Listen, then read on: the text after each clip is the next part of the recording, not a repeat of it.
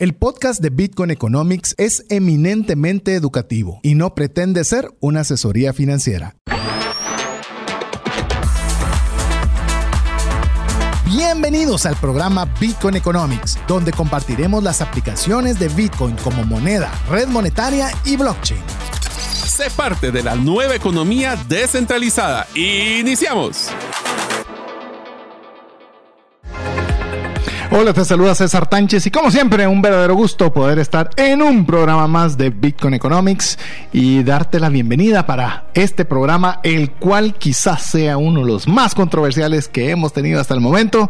Así que esperamos que estés listo y, que sea un programa no solo instructivo, sino también va a ser algo entretenido. Pero bueno, antes de, de poder avanzar con la temática que tenemos el día de hoy, recordarles que usted siempre puede estar en contacto con nosotros al más 502 58 90 58 58. Bienvenido, Diego. Gracias, César. ¿Qué tal, Mario? Eh, hola amigos, también aquí para compartir, yo creo que hoy es para sacar así papel y lápiz y poder apuntar ahí un par de puntos cuando les quieran debatir el tema de Bitcoin, etcétera, y empiezan con argumentos que tal vez son de falacia, ¿verdad? Son falaces. Entonces pueden ahí ustedes rebatir bien. Así es. Mario, bienvenido. Muchas gracias amigos. Es un gusto para ustedes estar en un programa más de Bitcoin Economics. Es importante esta, esta reunión que vamos a tener el día de hoy, este episodio, porque una de las cosas que nos hemos dado cuenta en el mundo de las criptomonedas y especialmente en temas de Bitcoin es que muchas personas no están de acuerdo con las diferentes situaciones que están sucediendo por falta de conocimiento. Y a veces se dan un punto de vista un poco distorsionado y este es uno de los episodios donde vamos a hablar de esas de esos puntos de vista que no necesariamente son los más correctos y les vamos a dar las herramientas para debatirlos. Así que hoy es un momento como para poder complementar, debería ser un complemento del episodio de Orange Pill donde estamos acá, pues le estamos dando las herramientas para que pudieran convencer a cualquier persona a que Bitcoin es la mejor solución para resguardo de valor y en una moneda. Inclusive ni siquiera para convencer a nadie. Es para que no le engañen con información a medias. Eh, yo creo que hay mucha ignorancia. Eh, quiero contarles que recientemente estaba conversando con una persona y lo primero que me dice es que ya viste todo lo que, que está perdiendo Bukele. Y, comenzamos a conversar a partir de ahí. Y obviamente se volvió una conversación muy atractiva, muy eh, enriquecedora. Enriquecedora, sí, la verdad. Y, y, fue también el dar a luz de que muchas veces tenemos, como es el título del programa de hoy, falacias. ¿Y qué es falacia? Falacia es un argumento que parece válido o convincente, pero resulta que no lo es. Entonces hay que tener cuidado con esos argumentos entre comillas inteligentes, digo entre comillas inteligentes, que parecen verdad, pero cuando uno tiene el conocimiento, resulta que uno se da cuenta que no lo son. Mira, yo creo que eh, este tema se, se ha ido expandiendo en más que todo en la última década tal vez, ¿verdad? Donde hemos visto cómo antes tenías que ser parte de una casa editorial o de algún medio de comunicación tradicional ya institucionalizado, ¿verdad? Y que tuviera, digamos, eh, que donde pudieras, digamos, poner un, editorial en el periódico o, escribir un libro con mayor facilidad, pero hoy como todo mundo puede hacer, digamos, eh, un hilo de Twitter, ¿verdad? Como todo mundo puede hacer un post de Facebook, como todo mundo puede subir un video a YouTube. Entonces, eh, y pues hay personas que son mejores que otras usando estas herramientas, ¿verdad? Entonces algunas parecen hacer un, un, argumento bien convincente cuando realmente tal vez solo están utilizando estas nuevas herramientas de una mejor forma. Sin duda, y le escuchaba en una entrevista que le hicieron recientemente al presidente Bukele y le preguntaban al respecto de lo que vos estabas mencionando, Diego. Y él contestaba, sí, antes te decían que había guerra en no sé dónde y tenías que creerlo que no tenías forma de poder corroborar de alguna forma que eso era una realidad. Simplemente te llegaba el periódico al día siguiente y lo que decía el periódico, esa era la realidad o lo que decía un noticiero. Hoy día pasa algo y tenés Twitter, Instagram, Facebook, LinkedIn para poder corroborar toda la información. Lo que pasa es que se vuelve un concepto de validación social, que es Correcto. donde no solo me crees a mí, no solo crees a la fuente, es que existen múltiples personas que pueden validar que efectivamente sucedió o no sucedió la situación. Exactamente. Inclusive le podemos decir, le, le voy a hablar a título personal, pero voy a dejar que mis amigos también vean si es su caso. Pero por ejemplo, en el tema de Bitcoin, yo sigo a las personas que son, llamemos las principales eh, personas exponentes a favor, pero también sigo a los que son contrarios. Es que el criterio que- requiere todos los puntos de vista. Exacto. Exacto. Entonces yo disfruto ver ambos porque me generan un criterio, como bien lo decía Mario. No sé si vos seguís alguno de los famosos eh, eh, que van en contra del tema de, de- de Sí, Bitcoin. como Peter Schiff. de- Exactamente. y, lo, Sí. y lo sigo, de hecho. Sí, sí, y no, y algunos de ellos eh, tienen, digamos, una opinión muy profesional y tal vez algún otro tema que a uno le interesa, ¿verdad? En mi caso, Warren Buffett, Charlie Munger son Sí, que son son contrarios contrarios. y escuchás ver cuál es su opinión al respecto. Y yo creo que también entendés un poco de dónde viene su posición, ¿verdad? También, digamos, si te pones a pensar eh, por qué están diciendo lo que están diciendo, es basado uno en su experiencia, eh, en su conocimiento Y congruencia, porque ellos dicen que no invierten en nada que no entiendan. eh, Es, co- congruente, razón. sí. No lo entienden, entonces no lo hacen. Pero el no entender no es excusa para atacar. Eso sí. Eso también. O sea, Eso también. Es más, les diría que uno de los éxitos o Bueno, fracasos de recordate las que son de los principales accionistas de Bank of America también. ¿no? No, yo Ajá, estoy de acuerdo. están del otro lado de la Están del otro banqueta lado de la banqueta, ¿va? O sea, Lo que pasa es que están defendiendo un punto de vista, pero esto es como, y se lo voy a poner como una analogía para que empiecen con los argumentos. Es cuando las personas antes decían, y no se me va a olvidar, cuando queríamos eh, recibir eh, tarjeta de crédito en uno de los negocios de mis, de la familia de mi esposa, me costó tres años que convencerlos. Y al principio era, pero es que este negocio, eso yo no comprendo, eso las tarjetas y POS y que me van a acreditar. Yo recibo el dinero y sé que lo que recibí hoy es lo que me puedo gastar. Recibo en cheque, que es casi que líquido, aunque el día siguiente lo tengo, o efectivo. Lo mismo pasa con la tarjeta de crédito. Ahora cuando les hablen de Bitcoin, no hay que ni siquiera ver, y también hay que estar claro, podemos estar de acuerdo en estar desacuerdo. Sí. El agree to disagree. O sea, si la otra persona tiene una claridad del contexto de su vida y la información que ha recibido, pues él puede tener un criterio que él cree que es la verdad, que está bien, es su verdad. Así que no podemos ne- negar de que si alguien está entre ceja y ceja de que fíjate lo más importante porque ese es su contexto, está bien, pero simplemente ustedes denle sus puntos de vista y si no lo convencen, pues tranquilos. Bueno, así dijeron del Internet también. Decían que el Internet era un fiasco, que iba a ser un fracaso, que iba a engañar y estafar a las gentes y saber quién estaba revisando el Internet. Pues bueno, pasó el tiempo y hoy el Internet está literalmente en todos lados. Falta ver qué va a suceder en caso de Bitcoin. Lo importante es analizarlo y por lo menos para efecto del programa es que nosotros no caigamos en falacias. Le repito, falacia es todo argumento que parece válido o convincente, pero no lo es. Pero me gustaría, antes de que adentremos a varias de las falacias que las tomamos, le voy a contar para que usted no se separe del programa, las tomamos de una entrevista de un funcionario público guatemalteco con un empresario guatemalteco también, que discutieron sobre esta temática y creemos que dijeron varias falacias que nos vamos a tomar el tiempo de poderlas conversar con usted. Pero conversemos antes de esto, que esto lo vamos a tener para el siguiente segmento. ¿Qué provocan las falacias? Porque yo, yo quiero pensar que en- en- puede haber mal intención como también Mala información. Mala información. Entonces veamos algunos de los elementos que provocan las falacias. Bueno, uno de los primeros es la falta de conocimiento o información, también la falta de comprensión o racionamiento lógico. Obviamente lo que hablamos es el punto de vista de una persona con la información que ha sido pues presentada a él o ella y él define si ese criterio es correcto o no.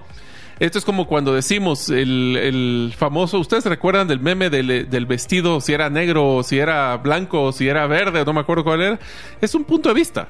Y eso es el problema, que a veces los puntos de vista no son la verdad real. Por eso es que yo digo, y eso es para los que están en recursos humanos, se los recomiendo. Decimos siempre hay tres lados a la misma historia. El tuyo, el mío y el correcto. Y eso es lo interesante, y por eso hoy queremos nosotros, ya que dieron esta. Y como es una, es una entrevista pública y seguramente si la busca usted en algún lugar la va a encontrar, que nosotros queremos poner la otra cara de la moneda para que usted tenga ese criterio. Así es. A ver, ¿qué otra cosa crees vos que puede provocar las falacias, Diego? Sí, la manipulación de la información, definitivamente. ¿Será? Y es que, sí. y yo, yo- yo- yo escuché por ahí una vez eh, que decime qué criptomoneda querés comprar y yo te consigo una gráfica que le ha- que haga sentido la compra. Entonces, Bueno, escoger los números que te convienen. sí, claro. Claro. Y las historias. eso y con la cantidad de tiempo que te conviene. Así ¿verdad? es. Esa es, esa es una forma Ah, muy podemos- fácil de manipular. escoger. Bueno, si ustedes lo han visto, amigos, han escuchado a veces o han visto algún video en alguna de las redes sociales donde parece como que alguien estuviera atacando a la otra persona, más sin embargo no hay un contexto de que la otra persona posiblemente lo atacó primero. O sea, a veces solo ponemos lo que nos conviene.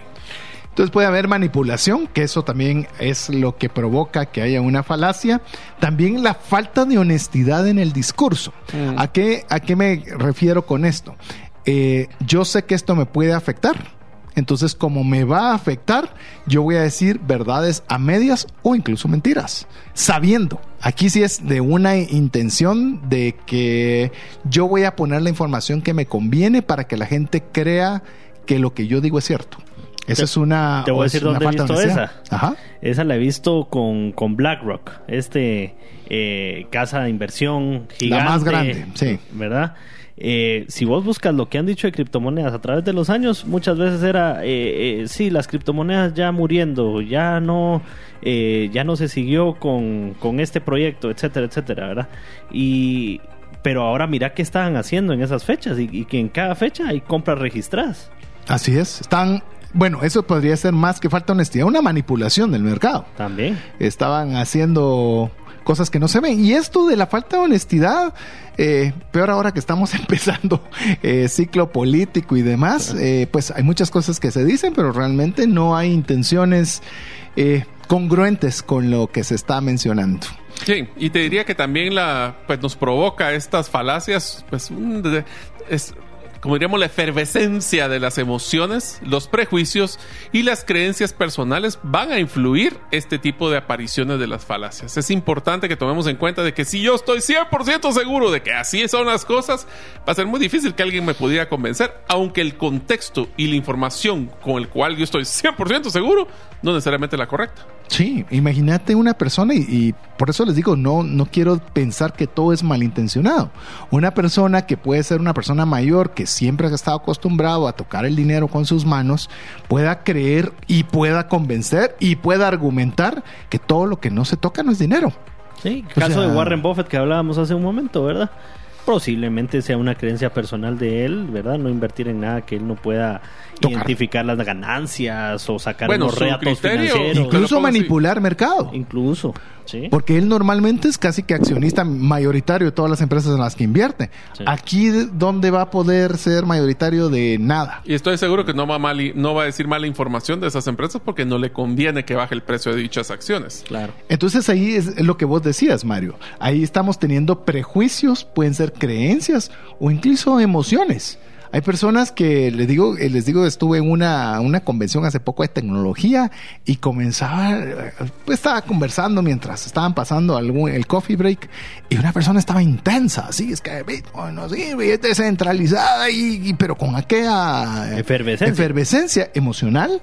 Y yo le digo, ¿y en qué te afecta que sea descentralizada? quizás hasta te beneficia. Sí, pero entonces ya no hay control. ¿Y en qué te sirve que sea controlado?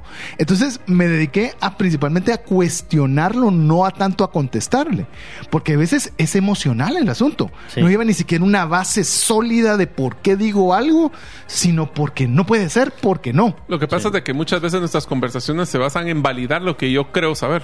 Sí. Y que crees, como bien lo dijiste, ni siquiera lo que sabes, No. sino lo que Lo que dicen pensás que, es dijeron. cierto. Lo que pasa es que la percepción es más grande que la realidad, amigos. Ese es el problema. es Entonces, cierto. si mi percepción es de que Bitcoin no sirve, pues voy a encontrar todos los argumentos para demostrar que Bitcoin no sirve. por los que yo he escuchado que digan, entonces eso lo comienzo a creer como una realidad. Lo y eso repito es y lo fundamento. Ah, Así es. Y le pongo emociones. Y le pongo. y entonces le damos la bienvenida a una falacia. Así que si están listos para escuchar cuáles fueron esas discusiones, Así es, vamos a, a tenerlo al regresar de noticias importantes para usted, no se lo puede perder. Pero antes de que estemos nuevamente ya con, con esta entrevista, ya los extractos de esta entrevista, queremos que usted siempre pueda hacerse presente al WhatsApp más 502 5890 5858. Regresamos en breve. ¿Sabías que según Employee Financial Wellness, un empleado ocupa más de 144 horas laborales al año lidiando con problemas personales de dinero? Mejora la productividad de tu empresa proporcionándole a tu equipo educación financiera. Solicita una propuesta al WhatsApp más 502 59 19 05 42. ¿Deseas realizar una desintoxicación digital en donde vives y trabajas? Para esto necesitas rodearte con la naturaleza, pero de una forma sostenible. En By Botanic te acompañaremos en tus proyectos de jardines verticales, azoteas verdes, paisajismo y jardinización, pero de una forma que mejore el medio ambiente. Para conocer más de nuestros proyectos y cotizar el tuyo, búscanos en la página bybotanic.com. Queremos agradecer cada uno de los mensajes que usted nos envía al WhatsApp más 502 58 90 58 58. Incluso si usted escucha el programa vía podcast, pues el formato de, WhatsApp siempre estará disponible. Así que usted puede escribirnos eh, al WhatsApp más 502 58 90 58 58. Es interesante ver que adicional a Guatemala, que es obviamente la mayoría de personas que nos escuchan, eh, emitimos desde Guatemala, pues le queremos mandar un caluroso saludo a Emiratos Árabes Unidos, que es el segundo país que más escucha el programa. India ha estado también en el tercer lugar, así que eh, gracias, gracias, porque ya se está eh, internacionalizando el programa. Así que muchas gracias. Estamos hablando sobre las falacias, recordándole falacia es un argumento que parece válido o convincente, pero no lo es. Y en esta oportunidad, como lo ofrecido, es que vamos a dedicar este tiempo para poder conversar de algunas, a nuestro criterio, falacias de una entrevista que tuvo un funcionario público guatemalteco, también con un empresario guatemalteco, y extrae, nos tomamos el tiempo de extraer algunas notas de esa entrevista para ponerlas, por supuesto, si la persona escuchó esta entrevista, no fue textual con la letra, la coma y el punto, pero sí el, llamemos, está bastante apegado a lo mencionado y queremos mencionar primero cuál es la falacia que nosotros creemos que es una falacia y nuestros argumentos. Así que, ¿qué les parece si vamos con la primera? Que la primera falacia nos dice el que pone su dinero, hablando, refiriéndose a Bitcoin, debe estar claro que lo puede perder. A ver, ¿qué piensan de eso? Y como que no se hubieran cerrado varios bancos, pues igual hubiera perdido dinero ahí. A ver, pero no creen que es una verdad a medias. porque sí puede perder. Sí, sí lo puede perder. No, no, no. Aclaremos dos cosas todas las personas que meten a Bitcoin no pierden o ganan dinero hasta que cambian ese Bitcoin a fiat. Entonces, la respuesta correcta es toda la persona que invierte en Bitcoin puede perder o ganar dependiendo del momento en que venda su Bitcoin. Correcto. Ese es punto número uno. Ese es número uno. Y dos, así como hay pérdidas, hay ganancias. Ay, ¿por qué no se menciona eso entonces? Ah, porque solo quieren ver la parte negativa. Ah, entonces es una verdad medias o no? Así es. Verdad medias. Porque solo puedes decir que pierde pero también, ¿por qué no decís ganar? Y cuando es ganar, es ganar en grande. es decir, no es ganar poco. Entonces, ¿por qué le decimos estas, estas falacias? Porque no se dice la verdad completa. Ahí es donde solo te están diciendo el, downside, como se diría en Estados Unidos, solo la parte negativa, pero tampoco te están poniendo el otro espectro de que obviamente también puedes tener retornos importantes. Sí, yo creo que podemos ver ahí em, eh, la cantidad. El otro día estábamos hablando de cuánto había ganado alguien si había invertido el primer día del año para ahora y estábamos hablando como 40, y, algo. 48%. Eso no se menciona. No, se menciona cuando va a la baja. Sí. Y como decís vos y lo mencionabas, también por un periodo de tiempo que me convenga. Sí. Solo lo ah. reviso de aquí a un año. ¿Pero ¿Por qué no lo mencionaban de aquí a tres años? Se los pongo así. Si nosotros agarramos ventanas de tres meses, puede ser la mejor inversión o la peor inversión Bitcoin, depende cómo lo ves. Es selectivo. Y al ser selectivo te lo ponen como una falacia, porque es verdad a medias. O como hemos hecho cuando debatimos de food con César también, es, eh, bueno, ¿por qué no agarramos toda la historia? Exacto. ¿Verdad? O agarrar solo la historia que te conviene. Que te conviene estos cinco años y cabal en estas fechas. No vamos a entrar en debates deportivos, pero hay un debate deportivo que es interesante porque antes era, es que en los últimos cinco, en los últimos siete, en los últimos, el que le convenía a cada uno del, equipo, el, momento. Lo bueno ahorita en nuestro caso, usted sepa cuál es, es que no ha habido debate porque los últimos montones de años no ha habido debate. Pero bueno, vamos con la segunda eh, falacia, porque esto es una falacia. Eh, parte de lo que se conversó en esa entrevista es que eh, pusieron una entrevista dentro de la entrevista donde decía que en El Salvador la adopción no ha sido buena. A ver, eh, yo me pregunto, ¿alguna de las personas, no lo sé, de que participaron de esa entrevista, alguno de ellos ha ido a El Salvador a ver esto específicamente? ¿O a probar pagar con Bitcoin? Para ver si fueron a la playa del Sonte, que es Bitcoin Beach. O eso es de que me contó el primo del otro segundo de que alguien le escuchó en un rumor. o sea, ¿Y adopción buena respecto a qué? ¿Qué significa? qué? significa buena adopción? Y en el tiempo, es decir, el, para el tiempo que lleva de ser legal tender o de moneda legal, ¿Cuánto es ese porcentaje? Bueno, yo te voy a decir, imagínate que pongamos mañana, eh, ¿qué te gusta? El, ¿Cómo se llama? la moneda rusa. El rublo. Ajá. El rublo mañana de moneda de curso local aquí en Guate. Sí, ¿cuánto tiempo toma? Y miremos en un año quién lo usa. Me atrevería a decir que no muchos. Por eso le decimos que son falacias. Son falacias. Es más, ¿por qué le decimos esto? Queremos decirle y se lo decimos con propiedad. ¿Qué hicimos con Mario? Agarramos camino y fuimos. No nos contaron no lo leímos en Twitter, no lo escuchamos las noticias. Fuimos, agarramos nuestro, bueno, nuestro vamos, fue tu vehículo. Fuimos literalmente a ver cuál era la adopción en San Salvador, cómo era la adopción en Bitcoin Beach, qué es lo que se percibía. Incluso tuvimos, recuérdense, hace poco, 15 días, si no estoy mal, un poco más, que tuvimos a Esteban de la Peña de IBEX y nos decía que nada más habían 10 mil transacciones diarias en El Salvador. Yo no sé si eso es poco, eso es mucho. Pero si hay 10.000 transacciones, significa que más de algo se está moviendo. eso es El Salvador, que ya vimos que, la, que pues realmente el, el bueno, Bitcoin es una moneda ya de legal uso.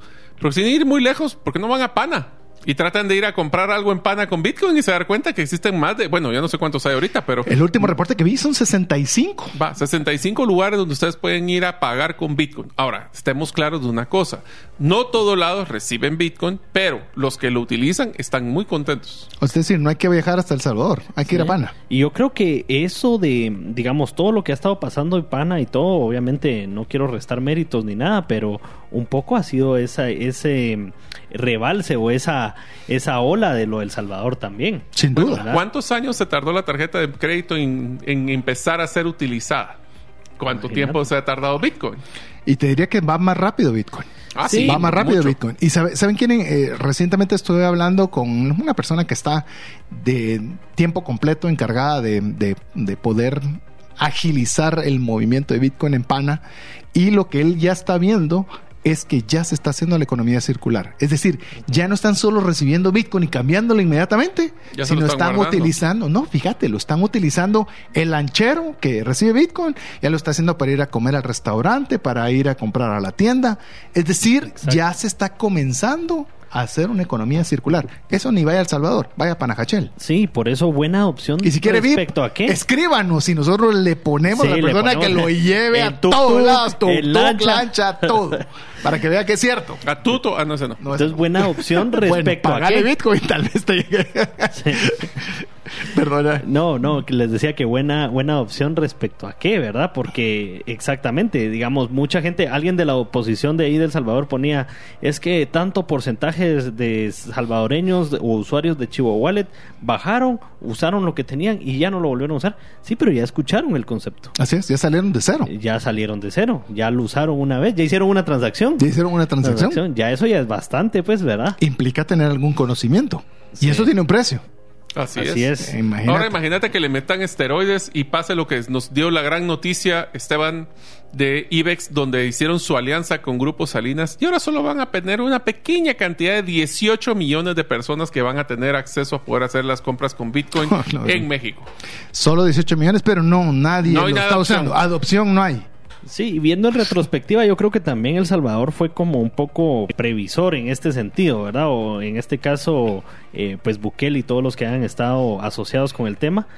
Eh, porque en otros países donde tal vez miramos una opción, no sé si más rápida, pero por lo menos más urgente, como Argentina o como Venezuela, es por la necesidad. Por supuesto. Es porque la pura, y bueno, sin ir al, al tercer mundo, diríamos, mm. Canadá.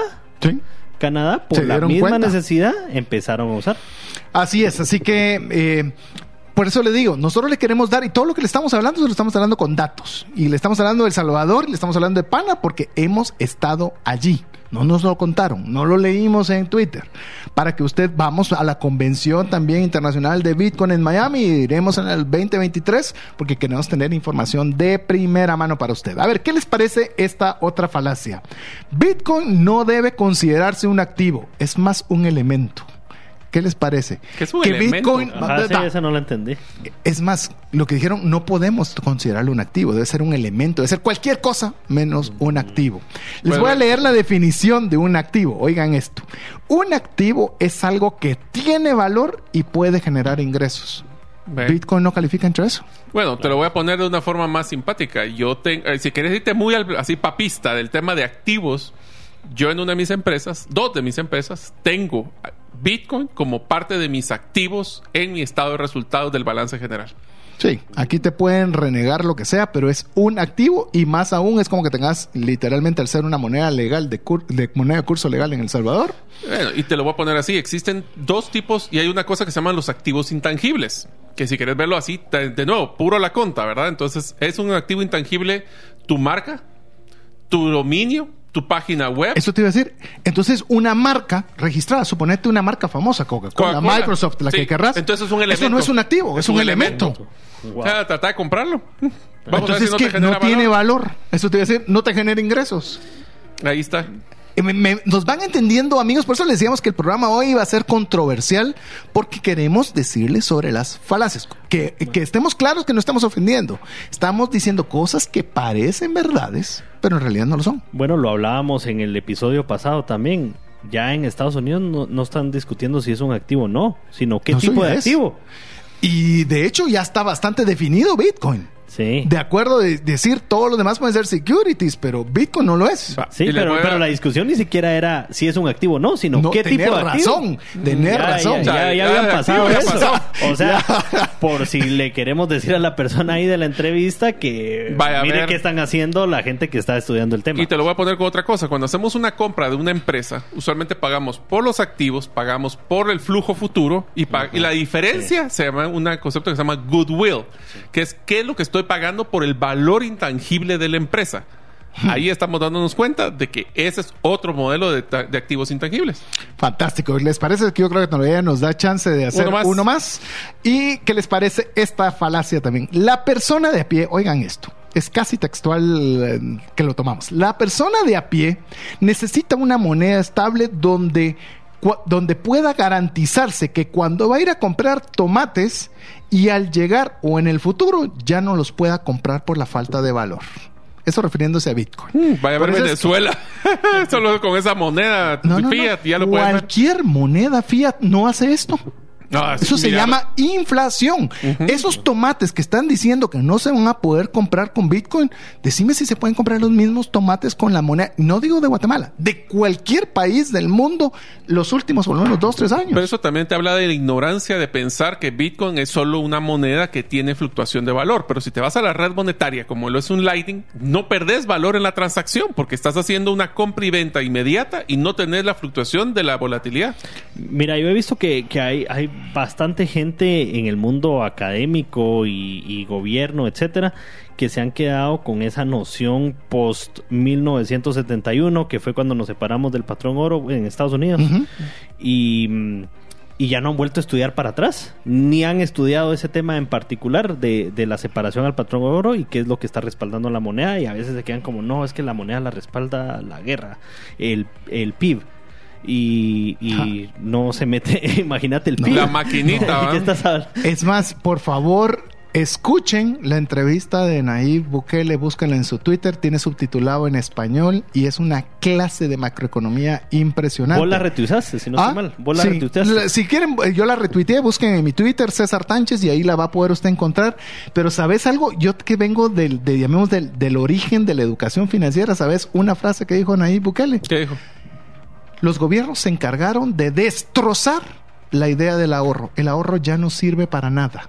Hmm. Y cuando te comienza a hacer el análisis de que estás ahorrando en una moneda que está perdiendo aceleradamente tu valor, te dice, mejor compra una casa, mejor compra un terreno, mejor compra Bitcoin, mejor compra cualquier cosa, porque guardarlo ya no sirve. Gracias a la inflación. Pero entonces te das cuenta que la siguiente falacia, solo para mencionar, le dice Fiat, la moneda Fiat es sentido común. ¿Será que es sentido común? ¿Para quién?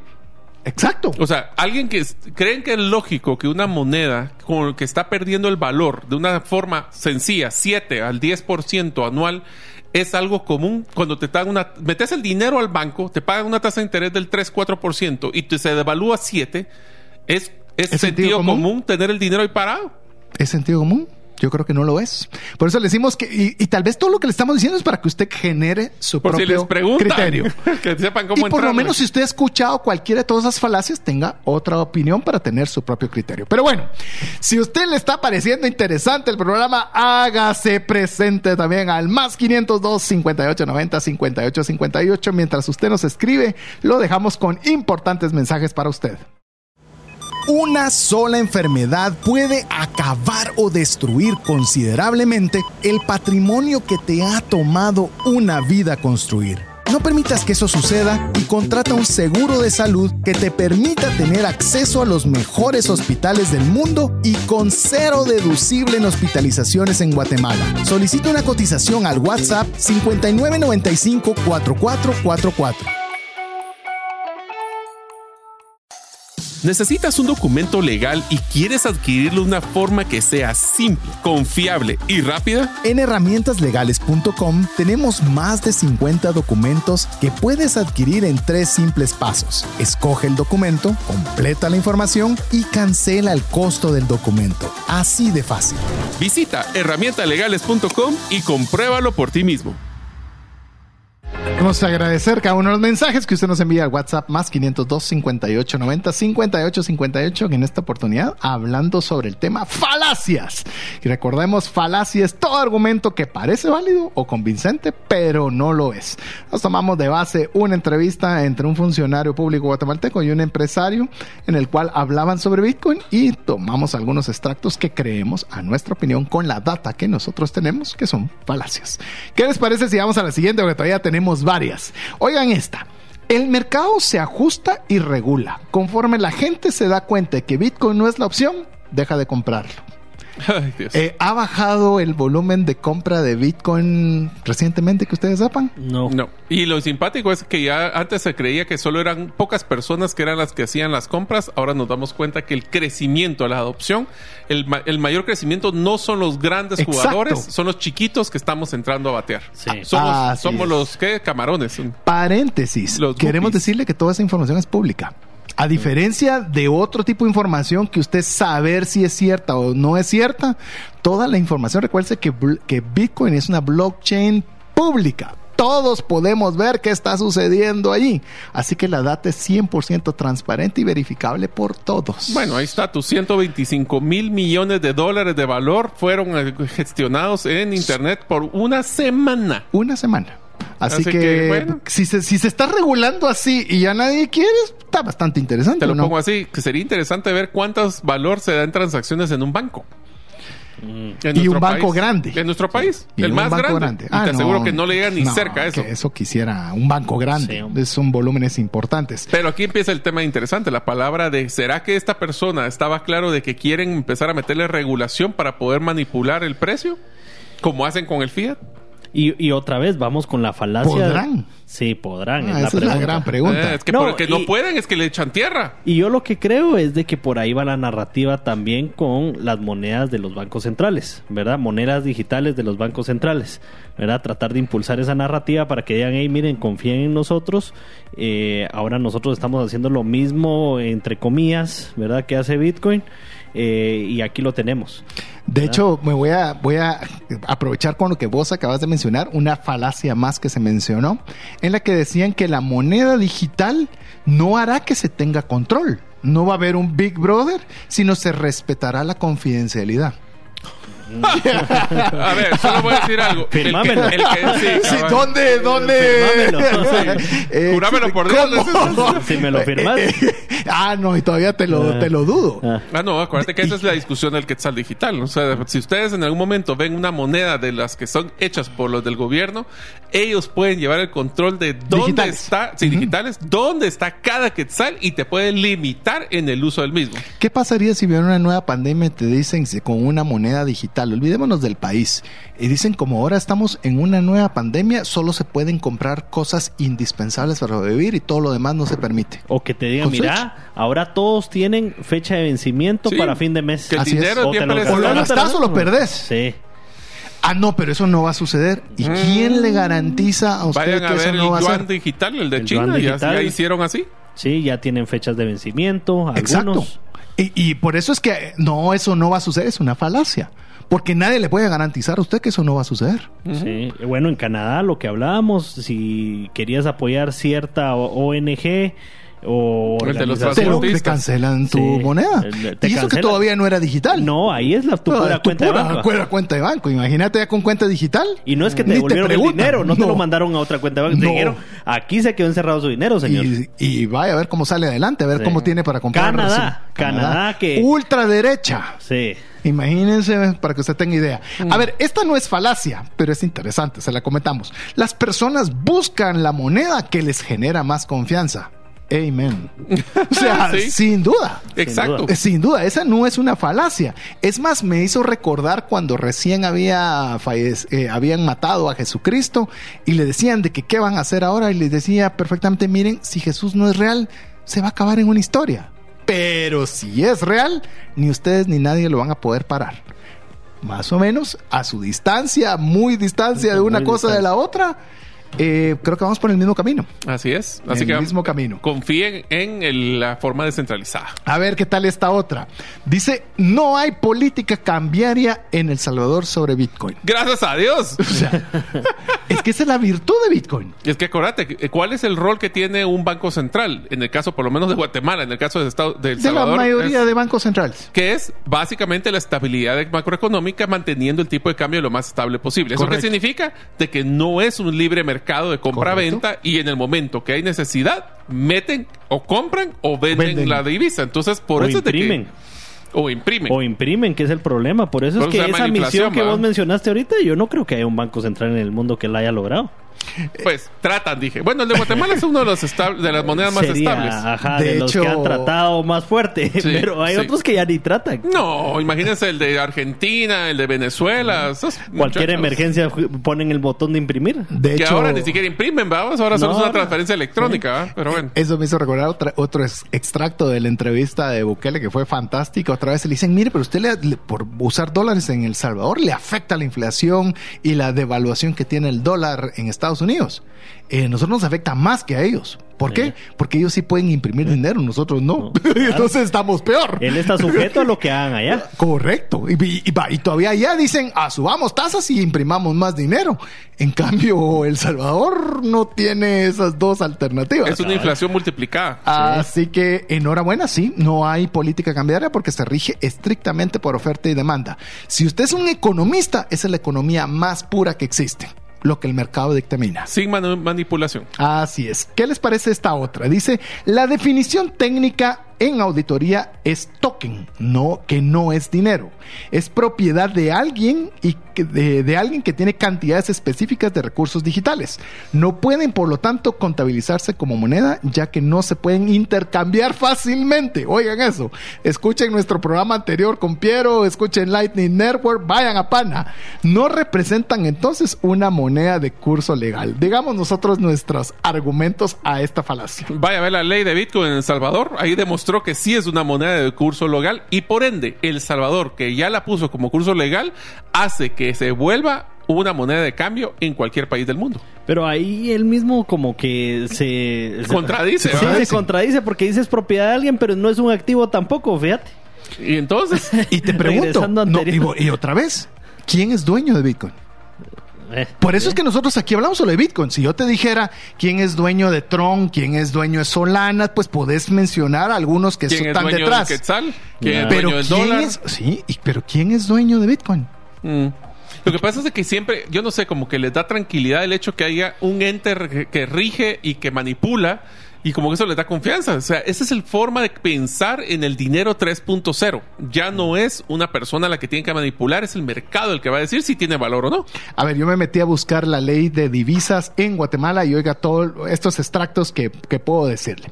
Todo país tiene una moneda de circulación legal que sirve como medio de intercambio entre la sociedad. Y esa moneda es lo que se le llama divisa al respecto en otros países. Bitcoin. Bitcoin. Bitcoin. O sea, es muy fácil. Eso es de nuestra legislación. Oiga esta otra. Es la libre, es libre la disposición. Oiga bien, esa es, es ley. Esto no es eh, argumento, esto es una opinión, es una ley. Es libre la disposición, oiga, tenencia, contratación, remesa, transferencia, compra, venta, cobro y pago de y con divisas. Y serán por cuenta de cada persona individual o jurídica, nacional o extranjera, las utilidades, las pérdidas y los riesgos que se deriven de las operaciones que de esa naturaleza se realiza. Es la ley de la libre negociación de divisas en Guatemala. Ya no más claro más. no se puede. Ya no va a decir Bitcoin. más. Bitcoin. Bitcoin. Así, Así, es. que Bitcoin es una moneda de curso legal en El Salvador, lo cual le hace una divisa para cualquier país en el mundo. Así que más que adoptarla, nos hizo un favor al resto del mundo. Terminamos con esta antes de ir a, nuestra pausa. ¿Qué les parece que, que también esta última falacia, el anonimato hace que se haga mal uso y hagan ransomware? Mm. Y la pregunta, o sea, aquí le puedo poner fácil. ¿Y el efectivo no?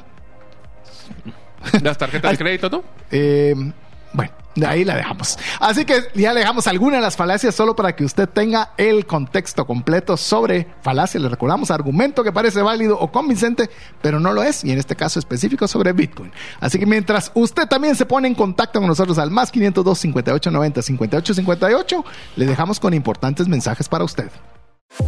La gravedad, el tiempo, la genética y los embarazos tienen un impacto en nuestros cuerpos. Tú mereces el cuerpo que siempre has soñado. Solo necesitas la ayuda de New Genesis Plastic Surgery dirigida por el Dr. José Fernando López. Haz tu cita el día de hoy en la página newgenesisps.com. Al mencionar Bitcoin Economics obtendrás un 50% de descuento en tu primer consulta. ¿Te gustaría establecer si el invertir en criptomonedas es para ti? En el libro 10 razones para invertir en criptomonedas y 5 para no hacerlo, aprenderás de forma simple, amena y práctica los conocimientos básicos sobre esta forma de inversión. Adquiere el tuyo al WhatsApp 2433-4589 o en las principales librerías del país. Si vives fuera de Guatemala, búscalo en Amazon. Queremos agradecerle a cada uno de ustedes sus mensajes. Recuérdese que estamos muy contentos de que usted pueda ser parte de, Bitcoin Economics. Nos escribe al WhatsApp más 502 58 90 58 58 en este, en este programa que hemos titulado Falacias. Pero aparte de las falacias, le vamos a hablar de datos. Porque tenemos los datos que sé que usted está esperando cada una de las semanas, que cuál es el precio y el Fear and Greed Index a cargo de mi estimado Mario. Dale, Mario. Bueno, pues lo primero que siempre hablamos es de nuestro precio de Bitcoin. La semana pasada estábamos, bueno, inclusive ha caído un poquito, pero estaba en 23.516 y ahorita bajó un poco, 4.8% de caída a 22.432. Yo espero que baje un poco más porque quiero comprar un poquito. Pero que bueno, se quede ahí un buen rato porque no tengo dinero. No. Y ahorita es cuando alguien que venga con una falacia te empieza a decir, "Ah, 4, 4%, Cuatro. a la semana baja. pero después de ¿Y que de subió enero? 20, Imagínate. ¿no? No, y Ajá. 43 en enero, no, 48 en enero, Sí, no. Recordate que estás invirtiendo en algo que pierde 4% a la semana. Imagínate. Ahí está, ahí No, está no te- ventana. Ahí está la falacia. No te va a decir que ganó 48% en el principio del año. Así es. Y Así que es. quitarle ese 4 va, pues andas en 30 nada más del 1 de enero a la fecha en 37, pues. Va. De ahí tenemos el Fear and Greed, que como saben es que si está en miedo es de que está a la baja y si es un greed es que está a la alza. Este estuvimos tres semanas arriba, no, sí. Sí, tres, o tres cuatro. semanas. Tres semanas que estuvimos arriba del 50, o sea que estábamos em- empezando un poquito de la avaricia. Y esta vez nos hemos mantenido estables. Si recordarán, hemos bajado pegado al 50. Esta vez bajamos a 49. Todavía está bastante estable en el centro de la, de la guía.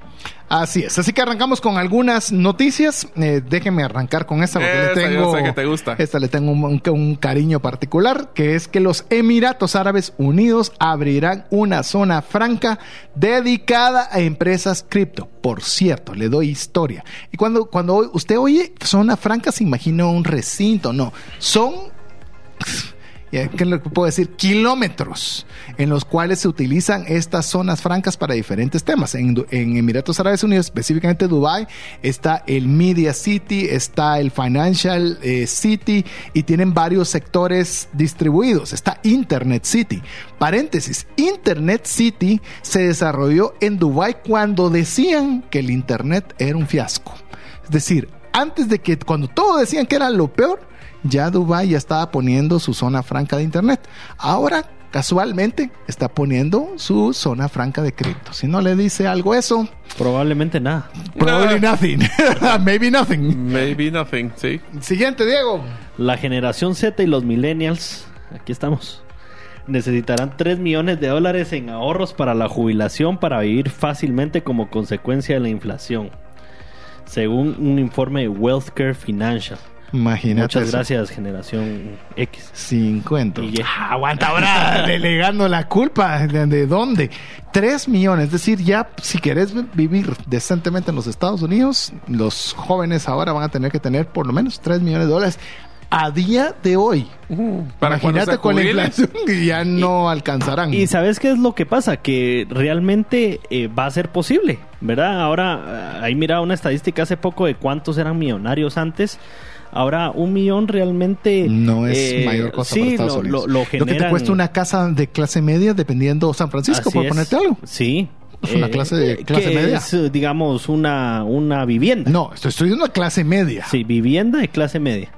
Y ahora es billonarios para arriba, pues, como se mira. Y no estoy, estoy seguro que en unos años va a ser trillonarios para arriba. Entonces ya decir, ah, tengo un millón, sí. bueno, ¿quién no? ¿Quién O sea, ¿Quién no? Eh, ¿Acepto? No, Sí. es que ¿sabes cuál es el problema? Yo sí les voy a decir incluso algo que me hace pensar incluso con el tema de Bitcoin. Va, llegó Bitcoin a un millón de dólares.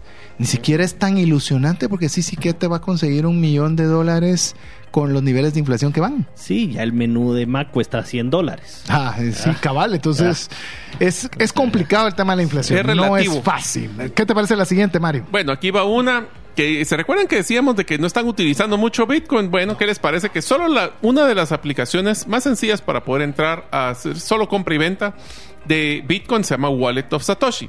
Solo la semana pasada procesó más de 150 mil pagos en Lightning. Así nomás. Eh, una app. Una. No es la única. No. Esa es la más sencilla. Esa es una que te diría que es de las Es más la más sencilla que existe. Pero, pero sí es increíble. A ver, ¿qué les parece esto? También como no hay adopción, decía la falacia, la Bolsa de Valores de Israel, paréntesis, los israelitas, los judíos han dominado el dinero durante toda la historia. Si algo usted puede saber por lo que han sobrevivido y, super, y tenido supervivencias porque han manejado los recursos económicos, pues bueno, le cuento que en Israel van a permitir a los corredores ofrecer transacciones de Bitcoin a sus clientes. Probably nothing, dirías vos, probablemente nada. Sí, Tel Aviv, la capital, ha sido pues ya un hub de criptomonedas donde se han hecho eventos de criptomonedas importantes ya desde hace unos años. Igual la innovación. Vas con la siguiente. Sapo Bank se ha convertido en el primer banco privado del mundo en integrar la red de Bitcoin.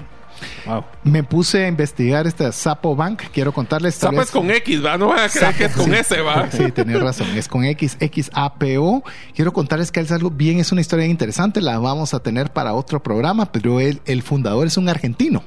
Y él fue el primero que llevó el Internet a Argentina y de una serie de emprendimientos positivos.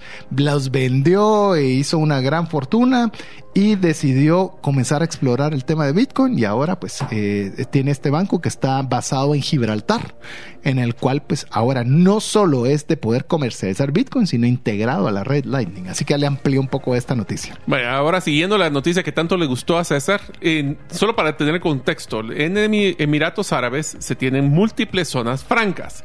Dentro de eso, César mencionó de que se está creando la primera enfocada en cripto. Pero en todas las zonas francas económicas de los Estados eh, Emiratos Emiratos Árabes. Unidos árabes ya están aceptando pagos Bitcoin a través de Lightning para pagar servicios como alquileres y registros. Ja, qué interesante. Pero eso solo es en Emiratos, ¿no? eso no pasa en otro país del mundo, Diego.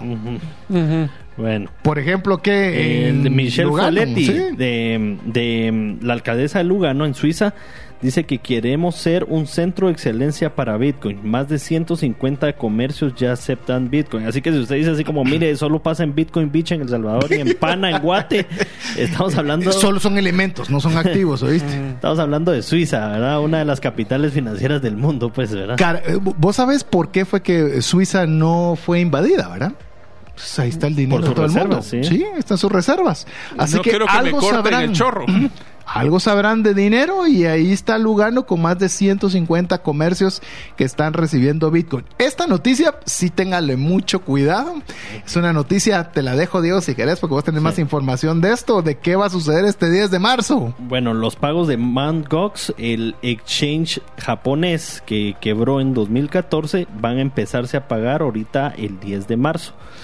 ¿Verdad? Entonces ahí pues está la duda, así como ¿será que estas personas van a vender o no? Pues ahí está, están los dos lados de la moneda, unos que dicen, bueno, ya estuvo el dinero ahí parado desde el 2014, casi 10 años, bueno, van a vender y con la subida que han tenido, pero por el otro lado, eh, digamos, es gente que invirtió en Bitcoin en el 2014, que saben el valor que iba a tener y que pues se han subido a la ola, entonces Ahí vienen las nuevas ballenas. Sí. Y obviamente no todos van a hacer, es una, es una mm, eh, partición de algunos se pagan en Bitcoin, otros en dólares, otros en yenes. Es bien interesante porque han estado entrevistando, por supuesto, a algunas de estas, eh, de, digamos, de los Víctimas. principales acre- Ah, que, que, digamos, que van a recibir y la enorme mayoría están diciendo que no van a vender un solo Bitcoin. Así que mm, veremos a ver qué pasa. Ese 10 de marzo sí va a estar interesante. Esta, vamos a hacer una noticia más y las noticias importantes de esta semana. ¿Qué viene? la- una noticia, le habíamos comentado previamente aquí en el programa, de que se estaba un proyecto en Pensilvania para poder minar Bitcoin con propulsión nuclear. La noticia es que ya no es una noticia, sino que oficialmente ya están en línea. Se está Increíble. minando Bitcoin con energía nuclear. Imagínese eso. Y ya no solo es esa. Estamos hablando de eólica, estamos hablando de hidráulica, hidroeléctricas. Estamos encontrando que ya se está diversificando la red de poder. Pero ya la primera nuclear. Que se dice que obviamente nosotros pensamos nuclear como guerras, pero es de las energías más limpias que existen. Así Sí. es. Y algunas noticias que son importantes para esta semana porque sí van a afectar. Va a estar bueno. Óiganse esta Va- semana. Esta semana está alegre y tengan mucho cuidado para estar pendientes de ellas porque eso va a afectar no solo a Bitcoin, sino a toda la economía. ¿va? La primera, el presidente de la Fed, eh, Michael Powell, se llama. Jerome. Jerome Powell habla el martes o miércoles de qué van a hacer ahora con los Las temas de las de tasas de interés. También el miércoles van a salir los datos laborales, que eso afecta directamente a la expectativa que tienen los inversionistas en el mercado bursátil. También en el día viernes va a salir el informe de empleo del desempleo, otro que va a afectar seriamente la, la tranquilidad o las dudas que tengan. Y la última semana también, eh, la última semana de ganancias del, en el Cuarto cuarto, trimestre. trimestre. O sea, es la última semana donde están reportando las empresas sus resultados del cierre de anual. Oh, ¿Qué te parecen Y- esas y noticias? y Agárrense que va a ser jaripeo. ¿Cómo es que decís? Agárrense de, la las manos. mano, sí. Bueno, sí este va a ser jaripeo económico. Yo lo que he visto es de que está pensado en incrementarse entre el punto 25% de las tasas de interés o punto 50 dependiendo de esos datos de, de empleos. que- Va, punto que- 25, punto que- 50, arriba de lo que ya, Ya, lleva. sí, claro. Es más, te puedo decir que con el repunte que tuvo el CPI, eh, no Sí. nos extrañe que vuelvan otra vez a subir las tasas. Así, Así que es. Eso que nos afecta a todos nosotros los de piso, pues muy sencillos. Pueden subir las tasas de interés en nuestros últimos préstamos y eso puede afectarnos en cuanto pagamos en nuestras cuotas mensuales. Ah, le tenemos más noticias, pero se las Ah, tendremos pero que la dejar. siguiente, la siguiente, Va, solo ¿querés decir la siguiente. Sí. Mastercard lanzó en Europa y en Inglaterra la tarjeta de Bitcoin para realizar pagos con moneda fiat, pero con- basado en tu saldo de Bitcoin. Ya es oficial, ya no es noticia. No. Y por eso Salió nosotros tratamos tarjeta. de darle a usted datos para que usted no, para no ser No nosotros un programa de falacias. así es, ¿qué bien. les parece? Así que bueno, ya así de rápido se nos pasó el tiempo. Le recordamos que usted siempre puede estar conectado con nosotros al WhatsApp más 502 5890 5858. Llegamos al final, Diego. Gracias César, gracias amigos por escucharnos y recuerden que todos los caminos llevan a Bitcoin. Ojalá que sea cierto, Diego. y vos sabés por qué. Y vos sabés por qué. Muchas gracias, amigos. Espero que estas herramientas de algunas, de nuevo, no es que estamos diciendo de que sea verdad o no, simplemente consideramos que una falacia es porque puede ser un contexto malintencionado o simplemente no teniendo acceso a la información. Hoy les dimos varias herramientas porque si alguien les dice este tipo de situaciones, ustedes ya tengan criterio y tengan herramientas para poder refutarlo. Refutarlo o simplemente usted generar criterio. Es lo que nosotros siempre queremos, es que usted criterio para poder tomar cualquier decisión sobre cualquier elemento que usted tenga, en nuestro caso particular, respecto sobre Bitcoin. Así que en nombre de Diego Villeda, Mario López Salguero, su servidor César Tánchez, esperamos que le haya agregado mucho valor el programa de hoy y esperamos contar con usted la próxima semana si así Dios lo permite. Mientras eso sucede, que Dios le bendiga.